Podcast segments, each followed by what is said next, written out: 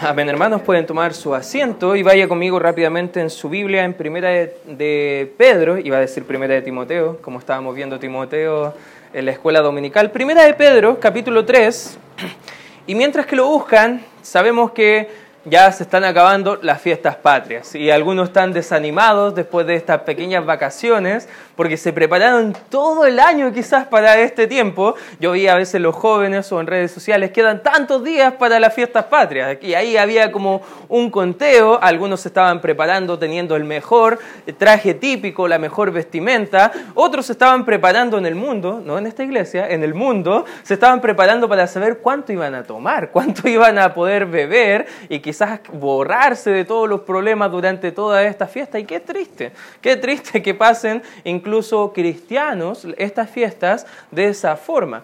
Pero a veces cuando hablamos de prepararnos, nosotros a veces pensamos preparación, eso es para soldados que van al ejército, ellos se preparan, eh, a veces pensamos preparación, un joven que ya está terminando la enseñanza media, prepararse para la PSU, para la universidad, preparación. Pero a veces nos olvidamos que como cristianos también nos estamos preparando. Amén, hermanos. Nos estamos preparando para un encuentro celestial y justo estábamos cantando que nuestro Señor va a volver por nosotros, que un día vamos a estar con Él. Y a veces los cristianos tenemos una eh, perspectiva o tenemos una como visión completamente fatalista y estamos igual que el mundo preparándonos para lo peor, pero ya vimos la semana pasada que el cristiano no se prepara para lo peor, estamos preparándonos para lo mejor. Y esta es la segunda parte de este estudio que comenzamos la semana pasada, porque debemos entender que para el cristiano los problemas, las dificultades no son cosas malas, nos están preparando solamente para lo mejor que va a ser la eternidad con Cristo Jesús. Pedro escribió para preparar a los cristianos para la persecución. Recuerda, ser cristiano en esa época conllevaba también un peligro de vida, un peligro de muerte. Literalmente ellos estaban sufriendo por ser cristianos. Ahora tú y yo, quizás tú puedes decir, pero desde que soy cristiano todas las cosas me van mal pero quizás tu vida no está en juego.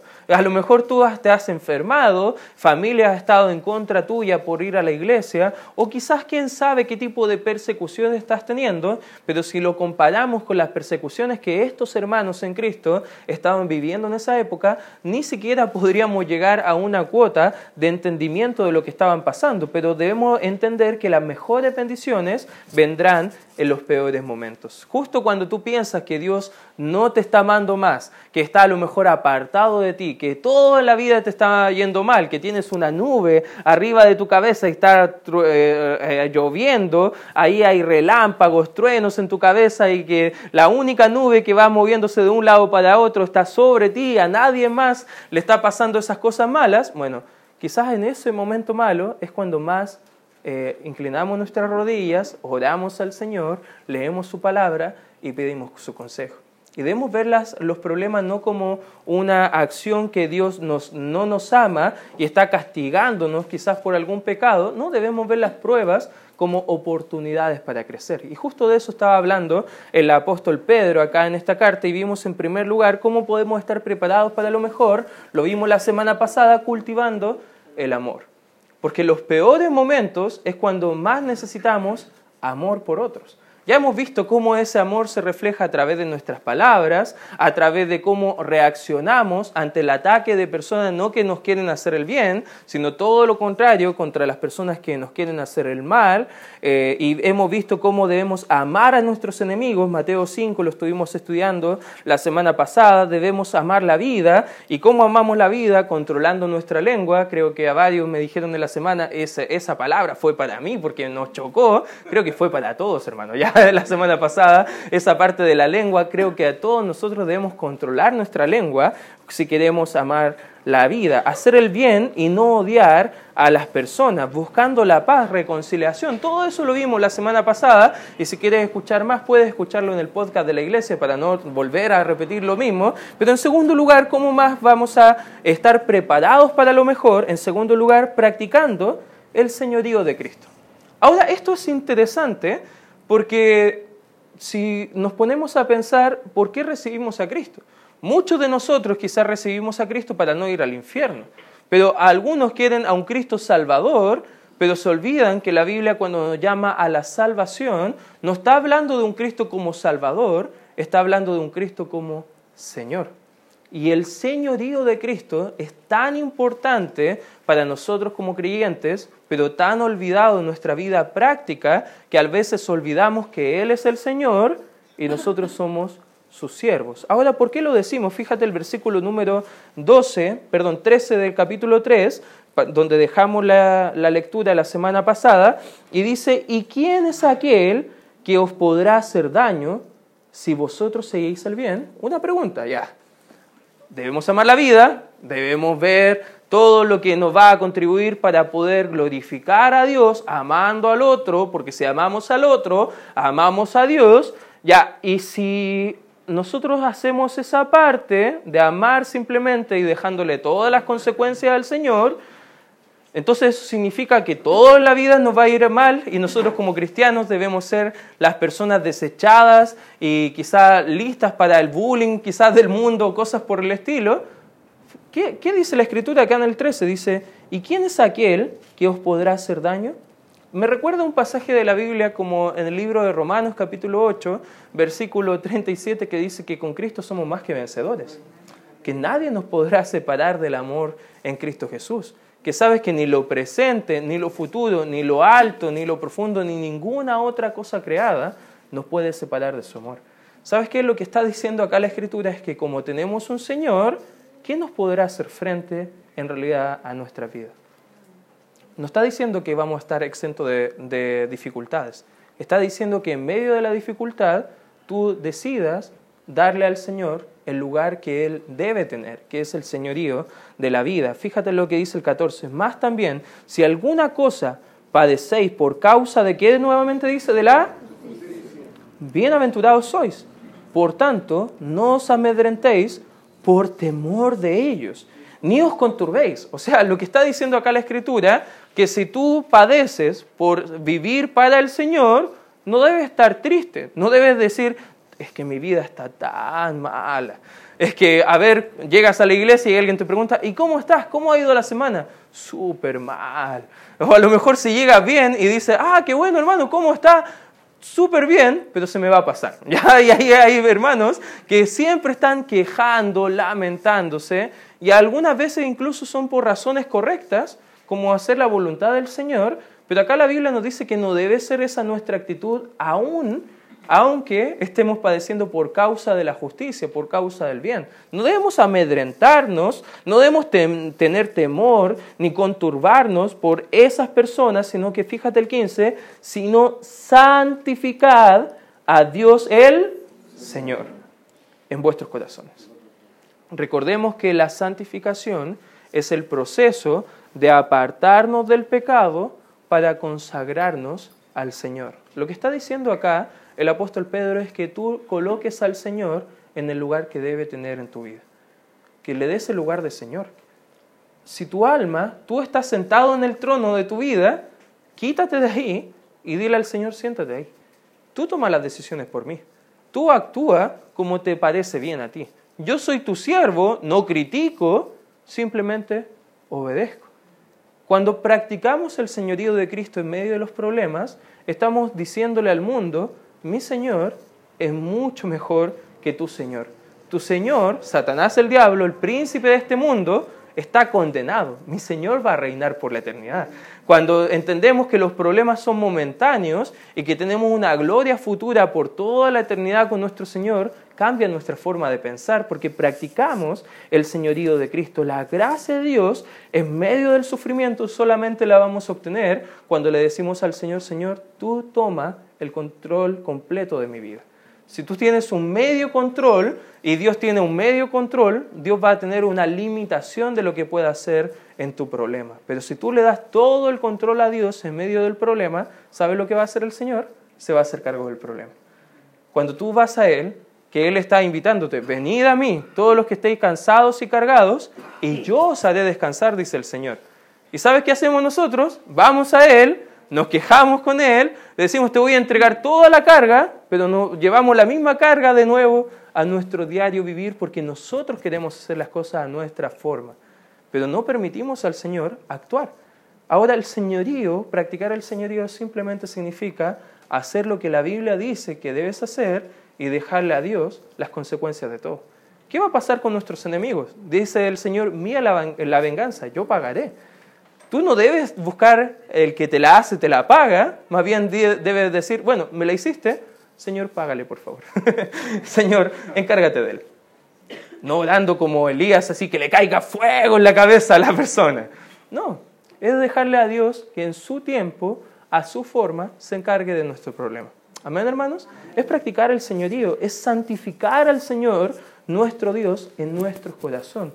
La Biblia ocupa a veces la palabra corazón para hablar de todo el ser de la persona, de la mente y de las emociones. A veces tus emociones van contra de la voluntad del Señor. Santificar a Dios en tus emociones significa poner a Dios por sobre tus emociones. Si tus emociones te dicen que no debes leer la Biblia porque no tienes ganas, léela igual porque el Señor es tu Señor en tu vida. Amén, hermanos. Si no tienes ganas de congregarte, poner el señorío por sobre es congregarte igual, porque entiendes que tienes un Señor. Amén, hermanos.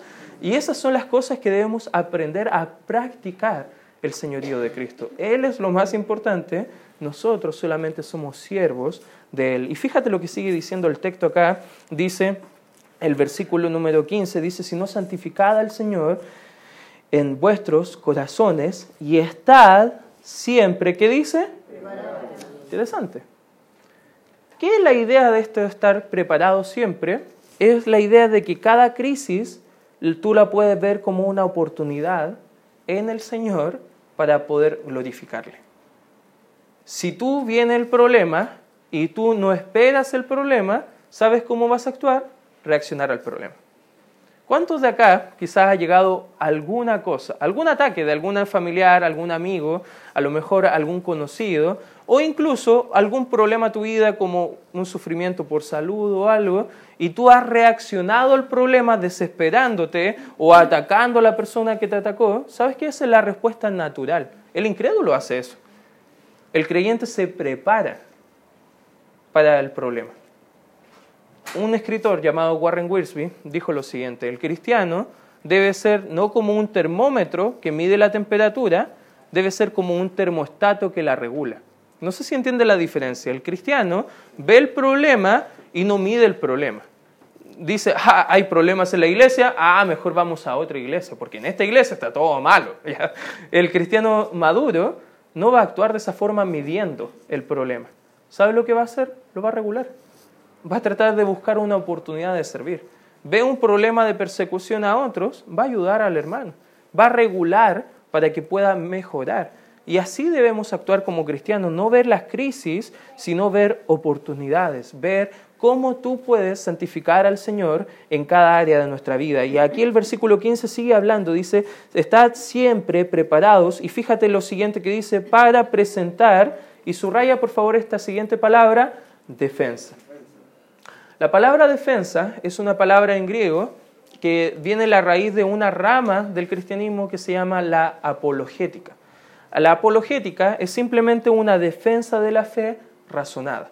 Es cuando tú pones en un juicio a una persona y esa persona da razones de por qué no es culpable. Ahora, cuando estamos enfrentados a un mundo que no conoce a Cristo y está en contra de Cristo, a ti como creyente te van a poner entre pinzas juzgándote por cosas que no tienes que juzgarte, hablando mal de ti, criticándote por cosas que ni tienen importancia. Y sabes que hay mucha gente que ataca el cristianismo porque ningún creyente le ha dado una respuesta sincera, razonada, lógica acerca de lo que ellos están atacando el cristianismo.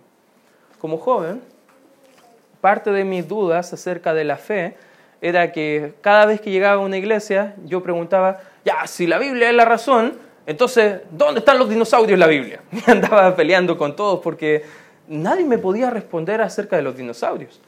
Andaba preguntando por cosas que ni tienen sentido, como la ciencia. Y yo pensaba que ya, si yo quiero ser una persona bien lógica, no puedo compatibilizar una creencia que puede ser algo místico como la fe y además compatibilizar con la ciencia, porque o creo la ciencia o creo la fe, pero las dos no pueden ir de la mano. Eso pasa por ignorancia, hermanos. Eso pasa porque no estamos preparándonos para presentar defensa de la razón de la esperanza que hay dentro de nosotros. Quizás van a venir gente a la iglesia y van a tener muchas dudas que son sinceras, que quieren conocer a Cristo, pero tienen muchas dudas como yo en mi juventud. Hermano, debes tú estar preparado para presentar defensa de la fe. No ataque, ojo, porque fíjate lo que dice el versículo 15, dice, estad preparados para presentar defensa. Fíjate con qué actitud, con... ¿Y qué más? Mansedumbre es la cualidad dada por el Espíritu Santo de tener todo nuestro poder bajo control. Tiene la idea de un caballo amansado. Un caballo tiene mucho poder. Anda que te pegue una patada a un caballo, te puede hasta matar. Pero si tú te subes un caballo amansado, tú puedes ver que ese animal, que tiene mucho poder, está bajo control. Y esa es la mansedumbre que necesitamos, hermano. Tú puedes decir muchas cosas a la persona que está atacando la fe, pero nuestra, nuestra intención no es ganar una discusión, es ganarles para Cristo. Amén, hermanos. Warren Wiersbe también dijo, una evidencia de que Jesucristo es el Señor en nuestras vidas es la disposición con la que testificamos a los demás acerca de Él y buscamos ganarlos para Cristo. Y él estaba haciendo referencia a esto que muchas veces nosotros creemos que la apologética simplemente significa leer muchos libros de ciencia y cuando un ateo quiere decir algo contra mí, eh, ya le voy a tirar todos los libros encima y voy a ganar la conversación y qué bueno que le gané la conversación, pero van a ir al infierno. No sirve de nada. La verdad lo que está diciendo acá el texto es totalmente lo contrario. Sí, debes estar preparado, pero ¿cuándo? Cuando alguien demanda de ti la razón. Es simplemente una persona que se acerca a ti y te dice, oye, ¿y por qué vas a a la iglesia? ¿Y por qué, por qué te comportas de esa forma? Me he dado cuenta que esos chicos de allá bien feos siempre te están haciendo bullying y tú no dices nada. ¿Qué, pasa? Y, y, cuando ellos te piden ayuda, tú los ayudas también. Eres bien, bien extraño tú. ¿Y, ¿Y por qué eres así? Y él debe estar preparado para decir, es que tengo una esperanza diferente. Y mi esperanza se llama Cristo Jesús. Y tengo una esperanza de que Dios va a actuar en ellos. Le dejo todo, todo a Él. Está entre ellos y Dios. Yo solamente me encargo de hacer lo que debo hacer. Y sabes que Él empieza a hablar de su conducta, que es completamente diferente. Es lo que está mostrando el texto. No está hablando de discusiones elocuentes, no está hablando de apologética eh, elevada de lógica, está hablando de dar razón de su esperanza. Yo creo esto porque creo que es la verdad. Y creo que esto es lo que va a salvar mi alma. Y le está dando respuestas de la fe. Todos debemos estar preparados para dar una respuesta, una defensa razonada y lógica, pero debe hacerse con mansedumbre y reverencia. La palabra reverencia tiene la idea de respeto. Tú debes respetar a la otra persona en cualquier momento, aunque diga todo, puras, tonteras, hermano. A veces me he enfrentado con gente que me, ha dicho, no, yo no creo en la Biblia porque yo creo en los reptilianos. Yo una vez le dije a una persona que llegó acá, padre de un jovencito de, de los que estaban participando acá en la iglesia, ah, interesante, ¿y qué es eso? Y me habló de libros y cosas bien extrañas y le digo, ¿pero usted cree en la Biblia? Sí, pero hasta por ahí nomás, porque yo creo más este otro libro. Yo pensaba, qué tontera. O sea, History Channel le, le, afectó su cerebro, ya eso fue algo malo. Pero no le traté como un, un tonto. Le dije, qué interesante. Qué bueno. ¿Qué tal si un día nos juntamos y si a lo mejor yo estoy equivocado, tú me puedes dar respuesta para yo saber que a lo mejor estoy equivocado y si estoy equivocado, quizás creo lo mismo que tú. Pero por otro lado, quizás te puedo mostrar yo con la Biblia por qué creo lo que creo. Y si tú estás equivocado, te puedo invitar a creer lo mismo que yo. La persona ni quiso, ni quiso juntarse, porque la gente quiere pelear, pero la gente que realmente quiere saber, debemos estar preparados para presentar defensa. Amén. Si viene alguien y me dice, ah, que tú eres canuto, eres así, eres asá, y solamente quiere pelear, hermano, mansedumbre, reverencia, les amamos, le respetamos, pero no discutimos. Amén, hermanos. Dejamos a Dios que se encargue. Señorío de Cristo, practicar el señorío de Cristo.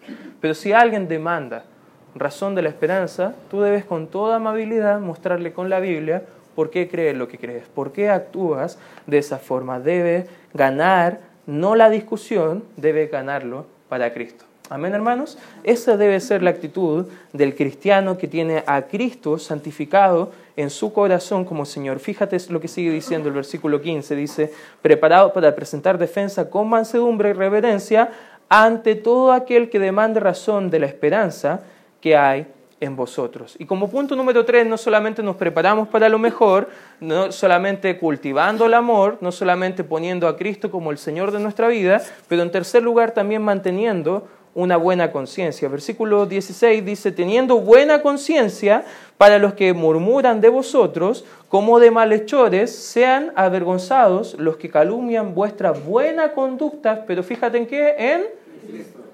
Porque mejor es que padezcáis haciendo el bien, si la voluntad de Dios así lo quiere, que haciendo, ¿qué dice?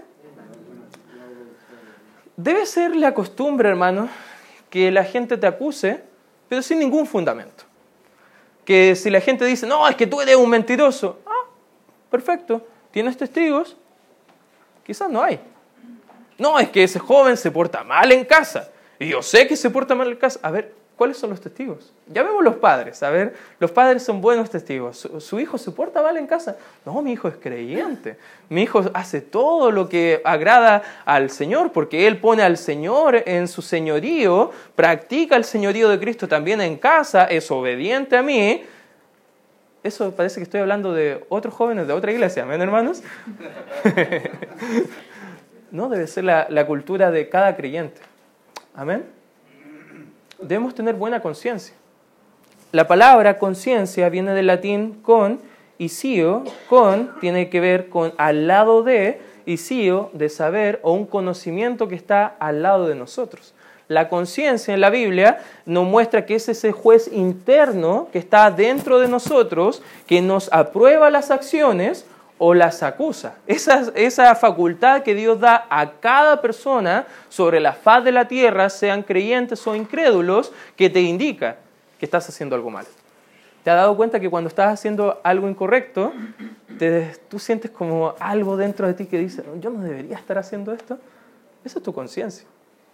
Y la Biblia enseña que cada persona Dios le ha dado conciencia. Mira, acompáñame por favor al libro de Romanos, Romanos capítulo 2. Romanos, capítulo 2, a partir del versículo 14 vamos a ver dos versículos de la Escritura. Dice, porque cuando los gentiles que no tienen la ley, está hablando de incrédulos que no conocen la Biblia, fíjate, los gentiles, cuando, eh, cuando los gentiles que no tienen la ley hacen por naturaleza lo que es de la ley, estos, aunque no tengan la ley, son ley para sí mismos. Versículo 15, mostrando la obra de la ley escrita en sus corazones, dando testimonio, ¿qué dice? Su conciencia. Fíjate, acusándoles o defendiéndoles sus razonamientos. Es ese juez interno que te dice, ¿sabes qué? Está mal. Cuando un creyente sabe que está pecando contra Dios, nunca está tranquilo en su conciencia, porque sabe que está mal. ¿Te has dado cuenta? Y además el creyente tiene dos cosas que lo acusan, no solamente la conciencia, sino que el Espíritu Santo también. O sea, por, doble razón está como cada vez más eh, confrontado por Dios. La conciencia y el Espíritu Santo son parte de cómo Dios quiere trabajar en nosotros. ¿Y qué dice la Biblia acá en Primera de Pedro? Que debemos mantener nuestra conciencia buena. La conciencia, dijo un escritor, que es la ventana que deja entrar la luz de la palabra de Dios a nuestros corazones. Aquí justo estoy viendo algunas ventanas y si te das cuenta, cuando uno, mi auto estaba bien sucio, ya justo ayer se lavó, pero cuando está bien sucio el vidrio, en especial el del piloto, tú te das cuenta que no puedes ver bien, ¿cierto? No hay claridad de lo que está entrando. Ahora cuando ese vidrio se limpia, tú puedes ver claramente. ¿Qué pasa con la conciencia? Vamos a tomar esa misma ilustración y qué enseña la Biblia acerca de eso. Si persistimos en desobedecer, esa ventana o vidrio se va a ensuciar hasta que la luz no pueda entrar. No sé si alguna vez has tenido algo tan sucio que no, no puedes ver nada. Ya, mi auto era así. era, hasta hace poco era así. Los lentes, buen, buen ejemplo, los lentes a veces son eh, parte de cómo me impide ver. A veces yo me pongo los lentes sin limpiarlos y está como todo manchado y veo, veo a Samuel bonito, imagínate, ya esas cosas pueden suceder, ¿ya? Pero lo limpio ya se le pasa, ya se le, y ahí puedo ver la realidad. No, una broma, hermano, ¿ya? Pero es parte como quizás nuestra conciencia, según la escritura, puede estar contaminada. Mira lo que dice Tito. Acompáñame por favor ahí al libro de Tito. Tito capítulo 1. Fíjate lo que dice el versículo número 15. Versículo 15 dice, todas las cosas son puras, ¿para quién? Más para los corrompidos e incrédulos, nada les puro, pues hasta su mente y su conciencia están, ¿qué dice? Están contaminados. Eso tiene la idea de corrompido. ¿Te has dado cuenta que el, el, mundo siempre quiere burlarse de todas las cosas obscenas? Y si no hay alcohol, no hay cosas obscenas, no hay diversión para ellos. ¿Qué pasa con su conciencia? Está contaminada según la escritura.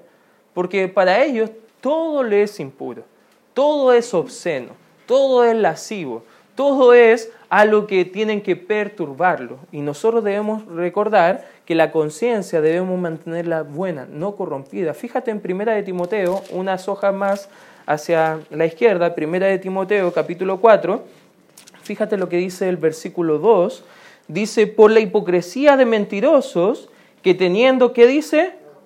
Cauterizada la conciencia. ¿Sabes qué? Cada vez que pecamos, mentimos, estamos haciendo como una costra en nuestra conciencia. Está como cauterizándose. ¿Te has dado cuenta que la primera vez que pecas te lamenta harto, pero cuando vuelves al mismo pecado como que no te duele tanto? Y cuando lo haces una tercera vez, te pasa que ya no, no sientes como que Dios te va a castigar al tiro, y si tú persistes, lo que está enseñando la Biblia es como que se está formando una costra en tu conciencia que no te permite razonar de forma correcta. Por eso el pecado debe ser tan eh, usted bueno hermano para confesarlo prontamente y apartarse porque su conciencia quizás está cauterizándose, está contaminándose, no está teniendo una buena conciencia. Fíjate que también podemos tener una conciencia maligna. Fíjate lo que dice Hebreos capítulo 10, Hebreos capítulo 10, versículo 22. Dice la Escritura, acerquémonos con corazón sincero, en plena certidumbre de fe, purificando los corazones, ¿de qué dice? De... Y lavados los cuerpos con agua pura. Ahí la palabra mala tiene la idea de algo maligno. Es como un quiste que está dentro de nosotros, que está creciendo y nos va a matar. ¿Sabes que una conciencia que no está buena es algo que nos va a lastimar? No a otros, a nosotros. Por eso la Biblia dice que si te quieres preparar para lo mejor, debes tener una buena conciencia. Que gente si te quiere acusar por hacer lo correcto, perfecto, déjale el señorío a Cristo, que Él se encargue. Tú dedícate a amar a Dios y amar incluso a tu enemigo y Él va a actuar. Pero si tú estás siendo acusado justamente, no injustamente, porque eres un pecador, porque a lo mejor estás haciendo las cosas mal, ¿Sabes que en vez de enojarte, debes arrepentirte? Amén, hermanos. Debes limpiar tu conciencia. Debes dejar tu pecado. Debes buscar consejo de qué hacer para volver a tener una conciencia buena, una conciencia fuerte, una conciencia pura. El libro de Hechos, acompáñame por favor ahí, al libro de Hechos, capítulo 24. Hechos, capítulo 24 versículo 16, dice, y por esto procuro tener siempre, dice el apóstol Pablo, una conciencia que dice, sin ofensa, ante y ante los hombres. Hermano, ¿cómo terminas tu día? Al fin de tu día puedes ir a acostarte tranquilo, con limpia conciencia, de que has hecho lo correcto delante de Dios y los hombres. ¿O hay alguna práctica en tu familia, con tus amigos, con tus conocidos, quizás en el trabajo, que no te permite tener buena conciencia. ¿Sabes que el llamado es sencillo el día de hoy? Reconoce a Cristo como Señor, pero también busca tener una buena conciencia. hace lo correcto. No seas acusado por hacer lo incorrecto. ¿Cómo nos va a ayudar a tener una buena conciencia en momentos de prueba? ¿Qué nos beneficia tener una buena conciencia? Quizás tú estás preguntándote. Bueno, nos va a fortalecer. Nos va a dar confianza para acercarnos a Dios con toda gana, decirle, Señor, ayúdame. Pero si tú estás siendo aproblemado por tu mal comportamiento, tu pecado, ¿con qué confianza te vas a acercar al Señor? No vas a tener fortaleza en medio de la dificultad. Nos va a dar paz. Recuerda que nuestro corazón y nuestra mente necesitan paz. Y cuando no tenemos buena conciencia, ni podemos dormir bien. Necesitamos tener una buena conciencia para disfrutar de la paz del Señor. Nos quita el miedo, nos enseña el libro de los Salmos. También nos guía en, en medio de las dificultades. Hermano, si quieres prepararte para lo mejor, hay tres consejos que te puedo dar de la palabra del Señor. Ama, ten al Señor como tu Señor en tu vida y también busca tener una buena conciencia. Y haciendo esas tres cosas, hermanos, podemos disfrutar la vida. Podemos amar la vida. ¿Cuántos quieren disfrutar la vida? Amén. Disfrutemos la vida, de la manera de Dios. Seamos exitosos en las cosas correctas. Preparémonos para lo mejor. Y Dios va a bendecir tu vida y va a actuar en favor tuyo, incluso en medio de las dificultades. Vamos a orar. Gracias, Señor, por este tiempo estudiando tu palabra. Te pido y te ruego, Señor, que nos ayudes a entender tus propósitos. Y Padre, si hay algún hermano o hermana en la fe que está pasando dificultades en esta hora, Padre, te pido que él pueda entender o ella pueda entender que tú eres el Señor sobre su vida, Señor, y que pueda solamente dedicarse a amar y mantener una buena conciencia para con los de afuera. Te damos toda la honra y la gloria. Con cabeza inclinada, ojos cerrados.